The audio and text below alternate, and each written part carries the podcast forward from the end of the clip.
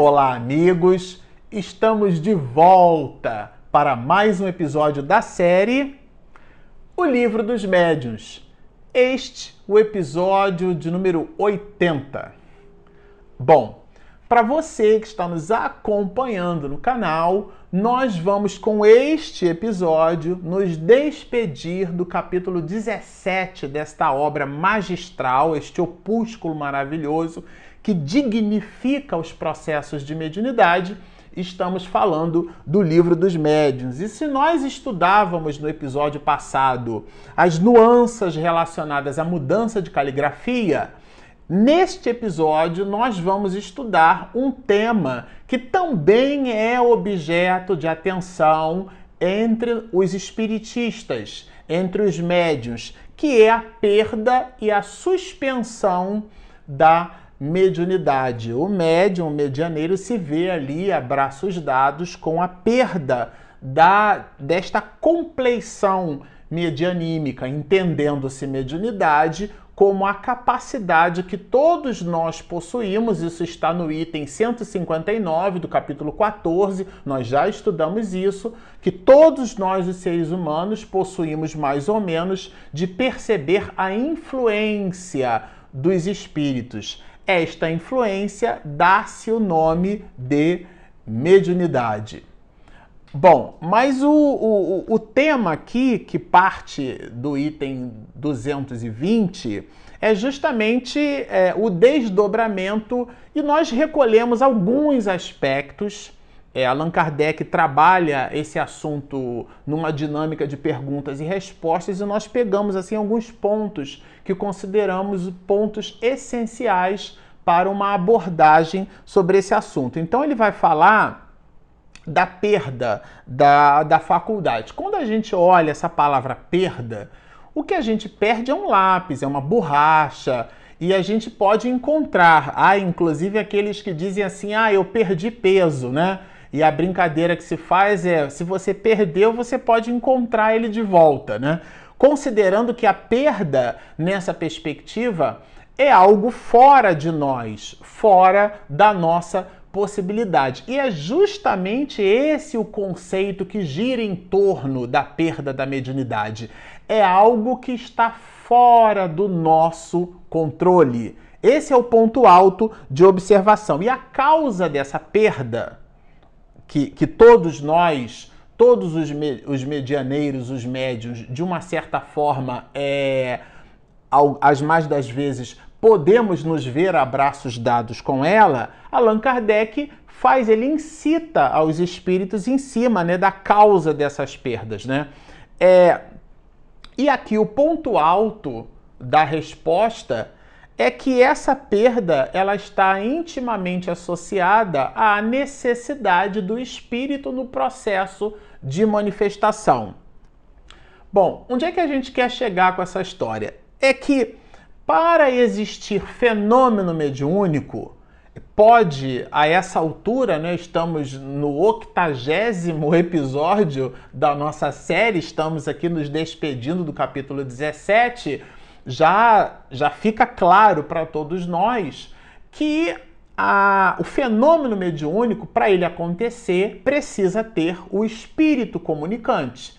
Se não tiver espírito, não tem fenômeno mediúnico. O que tem é uma informação, uma mensagem expedida pela própria pessoa. Não tem a participação de um segundo no processo. E esse segundo, para caracterizar mediunidade, precisa ser um espírito. Então, a causa da perda, seja qual for a faculdade que o médium possua, ele nada pode fazer sem o concurso simpático dos espíritos. Então, isso aqui é um conceito o conceito da mediunidade, tá certo? Agora, o ponto áureo da análise em relação a esse assunto é que o distanciamento dos espíritos que pode provocar a, isso que a gente está chamando de perda ou de suspensão da mediunidade, já que o conceito, o epicentro do, do, desse conceito é para que haja fenômeno mediúnico tem que existir o espírito. Se não tem fenômeno mediúnico, em tese não tem o espírito se comunicando. ou a percepção do médium nesse processo de comunicação. E aqui Allan Kardec trabalha, aborda com a gente, estuda conosco a ideia do afastamento desse espírito, né? Então, é, os espíritos, de um modo geral, podem nos abandonar, e aqui existem duas abordagens. A primeira abordagem é em relação aos espíritos bons porque a presença deles conosco, perto de nós, em torno dessas iniciativas, tem o objetivo de estimular as possibilidades medianímicas com vistas à nossa própria melhora. Então a gente vai entender a mediunidade aí como se fosse um dom é a parábola dos talentos, onde, né, vocês lembram da parábola, um recebe um denário, um talento, um dinheiro em algumas traduções, outro três e um terceiro cinco. E os dois últimos multiplicam essas possibilidades. E o primeiro que tinha recebido um só, ele recebeu menos e menos ainda fez com pouco que recebeu, porque enterrou para devolver é, rezis, como dizem os americanos, né? da mesma forma. Ah, Senhor, tu que és muito severo, que ceifas onde nenhum ceifa. Vocês lembram da parábola? Então ele entrega o denário, o dinheiro, do mesmo jeito que recebeu. Aqui a mediunidade pode ser classificada e categorizada como sendo esse denário que nós precisamos multiplicar. E é por isso que vai escrito aqui no livro dos médios que este dom de Deus não é concedido ao médium para o seu deleite e ainda menos para a satisfação de suas ambições, mas para a sua melhora espiritual. Isso é um conceito. Então a gente costuma dizer: "Ah, eu vou, eu vou à reunião mediúnica para ajudar". Você vai se ajudar no processo. Porque às vezes, e a gente sempre repete isso quando faz seminário por aí sobre mediunidade, às vezes a mediunidade, o grau de ostensividade, né? Que, que Allan Kardec vai chamar de efeitos patentes e de certa intensidade, esse grau que no meio espiritista a gente chama de ostensividade, mas não importa. Então, esse médium que tem a possibilidade de ver os espíritos, tem a possibilidade de, de ouvir, de escrever, os espíritos falam por, pelo seu intermédio, ou seja, tem uma ecleticidade, uma pluralidade de manifestações medianímicas. Essa ostensividade mediúnica pode ser um dom, porque ele, como espírito, é um espírito falido e que recebeu um patrimônio enorme para se reabilitar. E esse patrimônio é esse dom que vai escrito aqui, são as possibilidades mediúnicas. Então o médium já não corresponde aos seus propósitos quando ele não percebe que a mediunidade veio até ele como uma contribuição para os seus processos de transformação interior, para sua melhora íntima. Ele acha que veio ao mundo para servir aos outros ele né, se coloca naquela posição do sacerdote druida, né? E, ou, ou, ou, então ele chega na reunião mediúnica, acha que é o médium principal. Eu, hoje eu acho que não tem mais isso, né? Mas antigamente tinha aquela ideia do médium principal, ele senta na cabeceira, só o mentor da casa espírita fala por ele. São esses cacoetes do psiquismo que os espíritos bons, as entidades nobres, as mais das vezes, vai escrito aqui na obra, não estou tirando da minha cabeça eles se afastam desse medianeiro para que ele sinta nessa ausência isso, então, se configurando uma ausência ou perda dessa possibilidade, represente para ele elementos de reflexão. E por isso que é, os espíritos quando eles se afastam, Allan Kardec vai perguntar se eles não poderiam ser substituídos por outros, né? E aí não. Não faltam espíritos que não desejam outra coisa senão comunicar-se. Aqui é um ponto alto. Porque o próprio espírito André Luiz, na sua literatura, vai nos dizer que a quantidade de espíritos no mundo espiritual, na erraticidade, é mais do que quatro vezes a população de seres humanos por sobre a face da Terra. Enquanto gravamos esse vídeo, temos mais de 7 bilhões, mais, muito mais. Então, fazendo uma conta, seria aí quase que 30 bilhões de espíritos. Se o nosso mentor amigo, seu espírito amigo, não se deseja comunicar conosco, produz esse afastamento, que mais não tem é espírito querendo comunicar. E esse afastamento ele vai dizer, a fim de lhe servir de lição e de lhe provar que sua faculdade não depende dele médio. Tá em itálico aqui, inclusive, que é para dar destaque. Ou seja, ele não tem senioridade sobre o fenômeno. Por isso que dissemos no início, a pessoa perde um lápis, perde uma caneta, a gente brincou, né? Eu perdi peso, porque é algo externo, exógeno, não depende de nós. Nós não temos domínio sobre este processo. Bom, mas aqui os espíritos continuam. Eles vão nos dizer é o objetivo de proporcionar-lhe um repouso material. Porque se nós considerarmos que a mediunidade causa fadiga, porque ela se prende a uma disposição orgânica. Nós estudamos isso em episódios anteriores. Então, a faculdade mediúnica se prendendo a uma disposição orgânica, ela pode oferecer naturalmente como alguém que tem compleição para o canto e pode ter é, eventualmente um calo nas cordas vocais, como alguém que toca violão ou guitarra ou toca piano. São compleições que exigem ali um processo biomecânico. E aquele processo biomecânico tem o seu desgaste natural, in natura processos, quantos pianistas não têm tendinite, né? Mesmo fazendo a distribuição pelo toque usando os 10 dedos. Eu mesmo já tive a minha tendinite. Eu uso lá os 10 dedos, né? A, S, D, F, G, C, cedilha, L, K, J, H.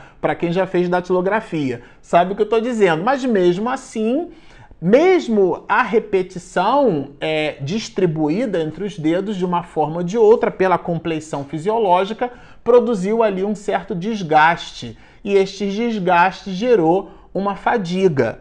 E aqui o, o, o, objetivo do repouso material é porque a mediunidade se prendendo a uma disposição orgânica, também como qualquer outra, pode proporcionar este desgaste. Agora, mas existem alguns médiuns, vai colocar Kardec, que são realmente homens de mérito, como ele coloca aqui, né? Médiuns de grande mérito e não estão preocupados muito com essa questão do repouso, não. Aí os espíritos vão apresentar uma linha de raciocínio bem interessante, né? Eles vão dizer que, bom, para esse grupo, esse afastamento dos espíritos tem por objeto o exercício da paciência ele coloca aqui, né? Para experimentar a paciência e lhes pôr à prova a perseverança. Isso é bem interessante, né? E, e, e, mais adiante cita que é justamente para que o médium não venha a desanimar. Esse desânimo, desânima, de ânima, alma, sem alma, ele não põe a vida naquilo ali. Ele faz por um processo de automatismo. Ah, eu não tenho nada para fazer em casa, hoje é sete e meia da noite, eu vou para reunião mediúnica mesmo. Ele não aporta ali um propósito, não põe a sua vida naquilo ali. O que eu digo, o que eu estou chamando de colocar a vida é entender o significado daquela mesma movimentação. Por isso que alguns muitos médios, e aqui não é uma crítica, é uma análise, continuam com os mesmos vícios mundanos de outrora e nem se agastam com esses mesmos vícios. Muito pelo contrário, alguns, muitos, ainda os ostentam. Ah, os alcoólicos. Quantas pessoas a gente não olha nas mídias sociais, espiritistas que conhecemos, e a gente observa ali embaixo, bebo socialmente. A gente brinca né, e diz que quem bebe social mente. Porque a pessoa não entendeu que na proposta do exercício da mediunidade, o que ela busca são seus valores espirituais, a abstração feita ao esforço de cada um. Isso é uma outra questão, mas o ponto áureo é o que cada um de nós busca como objetivo de vida. Então, o médium sério é aquele que busca este objetivo de vida e ele vai à reunião mediúnica buscando a sua melhora. E eu não tirei isso da minha cabeça, olha. Muitas vezes é também para lhes dar tempo de meditar sobre as instruções recebidas. Então o, o Espírito fala pela nossa boca, escreve pela nossa mão, o conteúdo perpassa pelas nossas possibilidades. Vamos introjetar aquilo ali, vamos refletir, vamos meditar. É aquele tempo. A música é feita de silêncio e de som. Mas agora um ensinamento áureo que o, o livro dos médiuns coloca aqui para gente através de Kardec.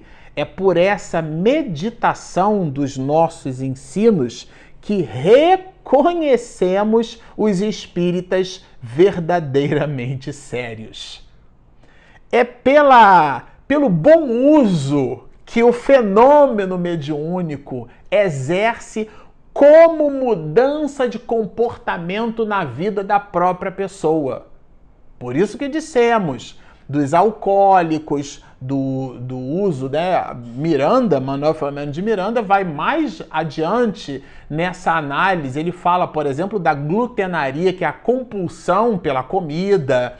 Ele fala da vaidade, ele fala da inveja, daqueles vícios que são vícios não aparentes, mas que eles sustentam os processos obsessivos e que então estão no contraponto dessa seriedade, dessa necessidade de meditação. O médium sério, o espírita sério, é aquele que se serve do bom uso de uma reunião mediúnica para iluminar a sua própria consciência. Esse é o ponto alto que gira em torno desses processos de perda e de suspensão da mediunidade. Agora, existe uma forma, Allan Kardec vai perguntar, de a gente abreviar esse processo? O processo onde os espíritos se afastam de nós para que a gente medite sobre os ensinamentos por eles é, entregues? Existe. A forma é a resignação e a prece.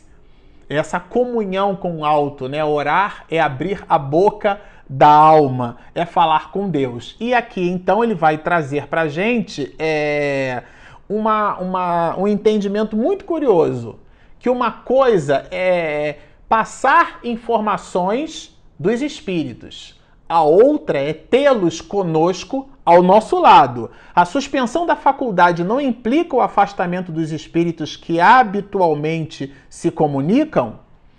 Bom, não. De modo algum vai, vão nos dizer os espíritos, porque o médium coloca aqui na resposta: pode e deve continuar a comunicar-se pelo pensamento com os seus espíritos familiares bem interessante. Os espíritos continuam ao nosso lado. Mesmo que a pessoa se perceba na suspensão dessa exacerbação da faculdade mediúnica, os espíritos continuam conosco. E aqui uma observação mais augusta: a falta da mediunidade pode privá-lo das comunicações, porque efetivamente o espírito pode deixar de se comunicar pelas nossas possibilidades mediúnicas, né? Quer dizer, pelas possibilidades ostensivas, né, com certos espíritos, mas não das comunicações morais. Achei isso aqui formidável, porque os espíritos continuam nos intuindo pela, pelos, pelo mecanismo da intuição. No episódio passado a gente explorou isso quando falou da psicografia, né? Resgatou a ideia de Kardec quando trabalha a ideia da psicografia através da intuição, como sendo inclusive uma abordagem comum a todas as pessoas. É, e essa intuição continua existindo. É isso que aqui os espíritos vão chamar de comunicações morais. Então, os espíritos são livres e que não podeis obrigá-los a agir à vossa vontade, porque a pessoa quer porque quer que o espírito comunique. E lembrando de novo, aqui existe um conceito para que exista a comunicação mediúnica, existe a necessidade da presença do espírito comunicante. Sem o espírito comunicante não há comunicação, logo não há manifestação mediúnica. Por mais óbvio isso pareça ser. Inclusive Allan Kardec desdobrando esse assunto, nós já estudamos isso, Além da presença do espírito, é necessário que se façam relações fluídicas entre eles. Allan Kardec vai mais ao longe. Ele diz assim: você pode ter numa reunião mediúnica um espírito familiar seu, uma avó, uma tia, um parente amigo, é, um irmão, um, uma, uma pessoa que na sua vida de relação você teve uma ligação muito forte com ela, ela está ali na reunião mediúnica. Aquele espírito quer comunicar-se, quer comunicar-se por você, de alguma forma, por motivos que tais, um médium vidente na reunião diz, né, que está vendo aquela pessoa e a descreve, e você percebe tratar-se daquele seu amigo ou amiga, daquele familiar querido, mas o espírito não tem condição de se comunicar contigo. Aí você, pô, mas como assim? O espírito tá ali, ele quer comunicar, você tá ali, quer receber a comunicação, mas a comunicação não acontece, porque Allan Kardec vai dizer que faltam entre eles, falta entre eles o que o mestre de Lyon vai chamar de relações fluídicas, que só se verificam pela habitualidade do exercício. Então, vocês observam que é um processo complexo, né? E aqui ele então vai continuando. Quando ele fala dessa liberdade, Allan Kardec traz uma nota bem interessante, uma observação que ele faz, né, que aquele que recorre a terceiros para obter comunicações, e ele está falando de médios que se servem de outros médios, porque ele não consegue a comunicação, então ele usa como ponte um outro médium para obter comunicação. E de novo, aqui a vontade do espírito é soberana no processo, né? Ele muitas vezes não logra satisfação. Parece que os próprios espíritos obedecem, nesse caso, a uma palavra de ordem. Porquanto o que não se obtém de um, não se obterá de nenhum outro. Ou seja, o espírito não quer comunicar-se, ponto final. Não importa se é por esse ou se é por aquele médium. Essa é uma análise, é uma observação no desdobramento destas mesmas possibilidades. Então, Allan Kardec aqui vai fazer uma pergunta curiosa que nós já desdobramos, né? Com que fim Deus outorgou estas possibilidades de comunicação a certas pessoas? Então, é, trazendo aqui a ideia do dom, os espíritos vão dizer que é uma missão de que se incumbiram, quer dizer, os médiums, né? e da qual se sentem felizes. Eles são os intérpretes entre os espíritos e os homens. Esse é o papel do médium, tá certo? Essa é a missão do medianeiro. Agora, é, há médiums que sentem, por exemplo, ele vai explorar aqui, né?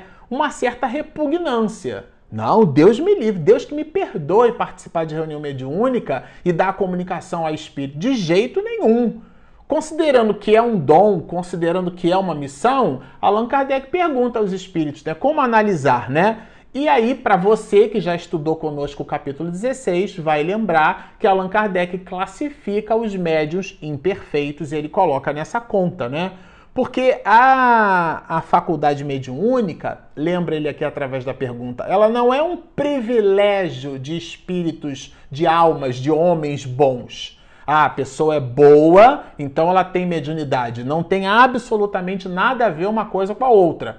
Como dissemos no episódio anterior, pode ser uma alma falida que recebeu um patrimônio enorme para se reabilitar. Então, a mediunidade em si, a manifestação mediúnica, não é sinal de grandiosidade moral. A faculdade lhes é concedida porque precisam dela para se melhorarem. Isso é muito importante a gente ter em mente, porque às vezes observa-se o médium com muitas possibilidades medianímicas e a gente traduz aquelas possibilidades como sendo evolução intelecto-moral.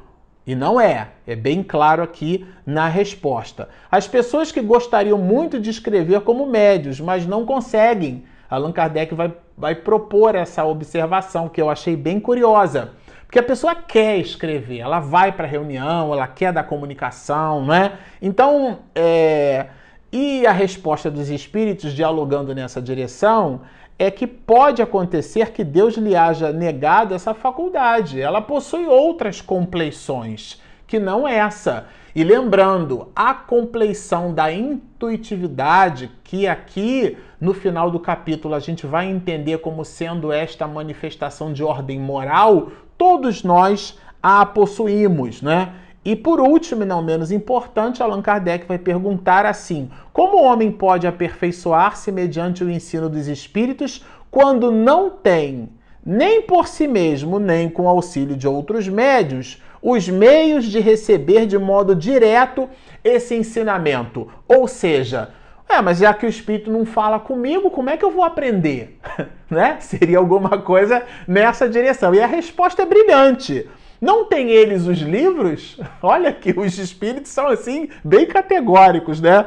É, como o cristão tem o evangelho, isto é, nós não possuímos as informações que nos facultam o discernimento, esse é o esclarecimento dos espíritos. Para praticar a moral de Jesus, colocam os espíritos, não é preciso que o cristão tenha ouvido suas palavras no instante mesmo em que saíam da boca do mestre, ou seja, que estavam lá presencialmente do lado de Jesus há dois mil anos, assim como nós não precisamos estar o tempo inteiro ao lado do espírito que se comunica através de um médium para depreender e valorar os ensinos que já verteram do alto através dos livros.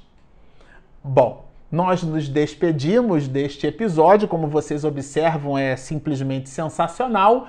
E ao final, nós gostamos sempre de lembrar: se você nos assistiu até aqui, gostou deste episódio e ainda não se inscreveu, por favor, Espiritismo e Mediunidade. E para você que está nos ouvindo pelas nossas ferramentas de podcast, nós temos um aplicativo gratuito disponível na Google Play e na Apple Store. Bom, estão feitos os convites baixem o nosso app, inscrevam-se no nosso canal, sigam-nos e muita paz.